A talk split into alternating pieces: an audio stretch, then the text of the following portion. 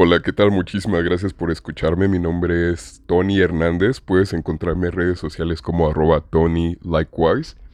Eh, quiero hacer esta breve intervención o este breve podcast, eh, ya que como es costumbre en varios medios a finales del año, ya que nos estamos acercando a lo que es el final del año, final del 2022, eh, creo que ya es costumbre en varios medios realizar estos conteos o estas compilaciones de eh, nuestros álbumes favoritos del año. Evidentemente yo no me quería quedar atrás, es por eso que quiero eh, como de forma personal compilar o mencionar cuáles fueron mis cinco álbumes favoritos del año en curso, del año 2022. Y bueno, pues vamos, vamos a, vamos a mencionarlos. Quiero primeramente mencionar eh, uno de mis álbumes favoritos del año en curso, el año 2022, fue de este proyecto alterno de la legendaria banda de rock alternativo inglesa Radiohead, eh, de la cual dos de sus miembros, el vocalista Tom York y el guitarrista principal Johnny Greenwood, eh, se unen a, este proyecto, se unen con el baterista de, de una banda de jazz eh, también inglés, es una banda británica llamada Sons of Kemet. Eh, es un trío, es un trío, lo cual casi, casi se siente como un proyecto, eh, pues sí, alterno Radiohead, como un primo, un gemelo. Y en el cual se suenan realmente, bueno, el, el álbum que publicaron en este año se llama A Light for Attracting Attention. Y creo que aquí dejan salir todas esas frustraciones o todas estas ideas que no podían quizás explorar tanto con Radiohead, ya que pues quizás no se alineaban a lo que ya es la banda, lo que está establecido con ese proyecto. Aquí se siente hoy y se escucha más esa liberación. Y incorporan, pues realmente creo que es como un álbum eh, compuesto mayormente del, del, género o de elementos del rock, rock alternativo, pero es muy interesante ya que incorporan también pues este elemento que, aporta el baterista, que es el género del jazz.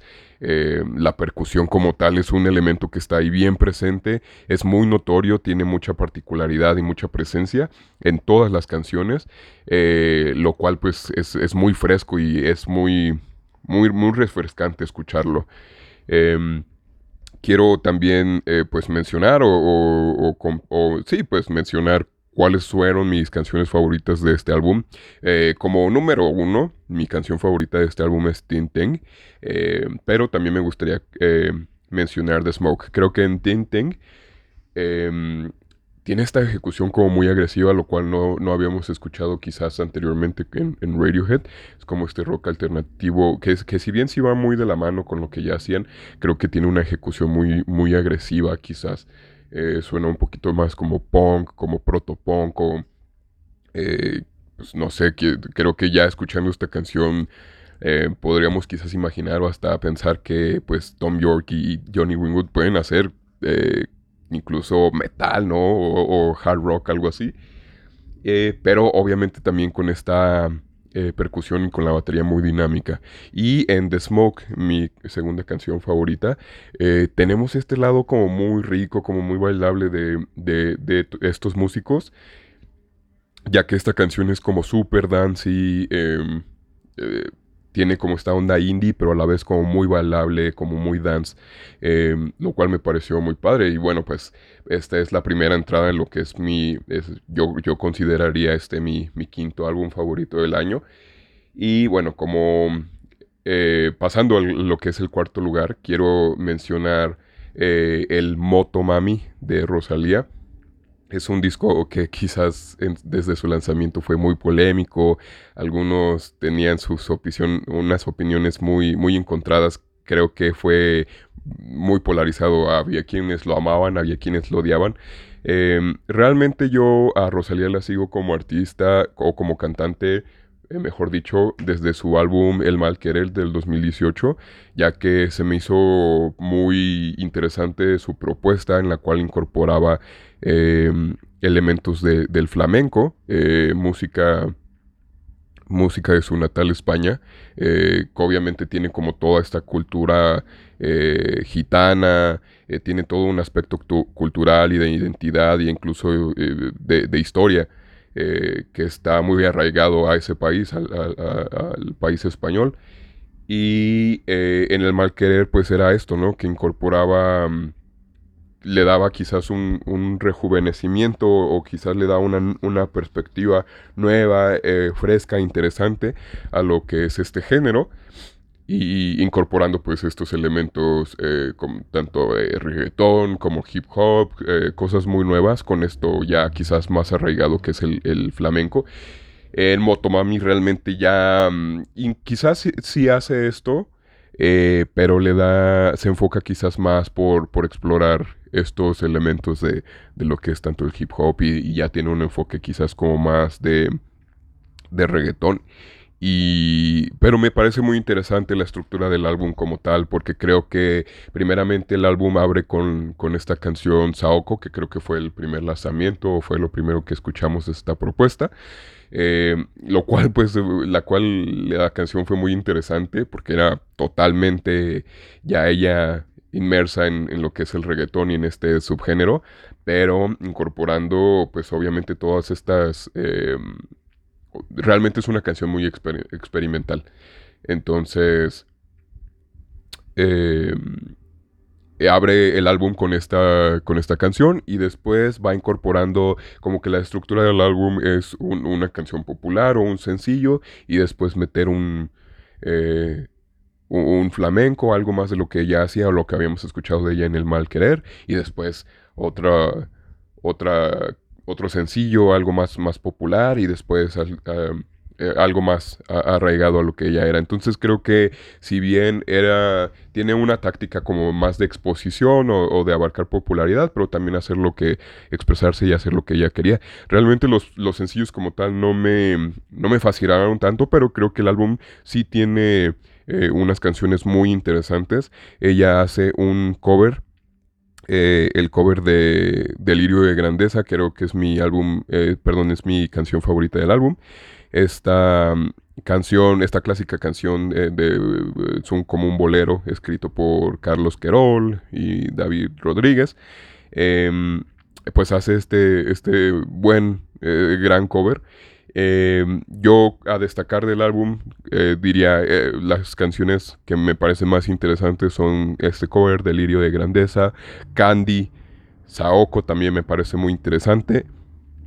Eh, y, ya, bueno, realmente eh, todo el álbum como tal pues es muy experimental. Habrá quien, quienes les, les, guste y habrá quienes no, pero este sería como mi, mi cuarto álbum favorito. Y bueno, moviéndonos al, al tercer lugar, em, quiero eh, mencionar el disco, el nuevo, el más reciente álbum de Kendrick Lamar llamado Mr. Morale and the Big Steppers. En este disco de Kendrick Lamar, eh, si bien lo disfruté, no creo que esté a la par de, lo que él nos había entregado anteriormente. Creo que algo le falta. Em, quizás mm, para no adentrarme mucho y, ser más breve, creo que este álbum tiene más enfoque no tanto en melodía de música, sino en letras. Creo que se compone más, o su riqueza se encuentra en las letras, pero quizás mi única queja en cuanto a las letras de, este álbum o, o esta esta perspectiva que lleva más eh, en este álbum es que lleva como una agenda política, pues dado que menciona pues estos temas que ya si bien no, no, no los demerito, sé que son importantes, pues creo que ya no, ya todos están haciendo esto, siguiendo esto, que es la, salud mental, eh, las perspectivas de género, eh, la inclusión, todo esto. Entonces, pues, no sé, quizás se siente un poco cansado, por así decirlo, pero aún así creo que es una propuesta muy interesante y sí tiene, pues, también grandes, grandes canciones, grandes entregas. Em, me gustaría, pues, mencionar como mi, mi canción favorita, Count Me Out Creo que esa es mi canción favorita. Eh, N95 también se me hace una gran canción, me parece una gran canción. Y eh, Mother Eyes Over también me parece una gran, gran rola en la cual em, colabora con Beth Gibbons, la vocalista de esta legendaria banda británica también, Portishead de Trip Hop. Eh, también me parece una gran canción y pues una colaboración inesperada. Nadie creería que estos dos artistas podrían eh, colaborar y crear algo tan, tan padre, tan interesante. Y bueno, este sería mi, mi mención de, esta calificaría como mi, mi tercer álbum eh, favorito. Y pues como segundo, en segundo lugar, como segunda entrada, pondría a Un Verano Sin Ti de Bad Bunny. Creo que pues este álbum ha sido, eh, tiene una presencia grandísima en nuestra cultura actual. todos, ese, ese, es el álbum que hemos escuchado hasta el cansancio, ¿no? O sea, eh, ya lo dijo Spotify que ya Bad Bunny es el, es el artista eh, más escuchado globalmente. Eh, creo que no hay mucho que decir sobre este álbum, todos lo disfrutamos. como mis, simplemente me gustaría mencionar cuáles son mis canciones favoritas. como mi canción favorita yo pondría Otro atardecer.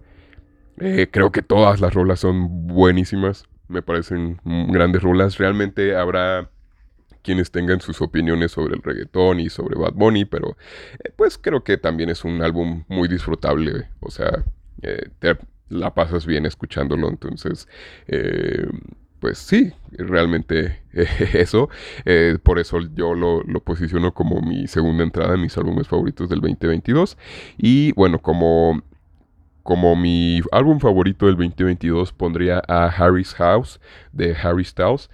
También eh, creo que si bien no, es un artista al que yo realmente le, siga mucho la pista o que sea mucho de mi agrado, eh, como tal me di la, oportunidad de escuchar este álbum y me pareció un, gran proyecto, un gran álbum.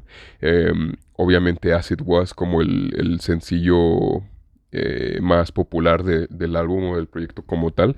Es esta rola que escuchamos por todos lados. En cada. No hay TikTok que no. que no la incluya. Y pues es un gran, gran álbum también. Tiene una mezcla de muchos géneros, de muchas ideas muy interesantes. Y creo que Harry Styles es alguien a quien hay que seguir la pista.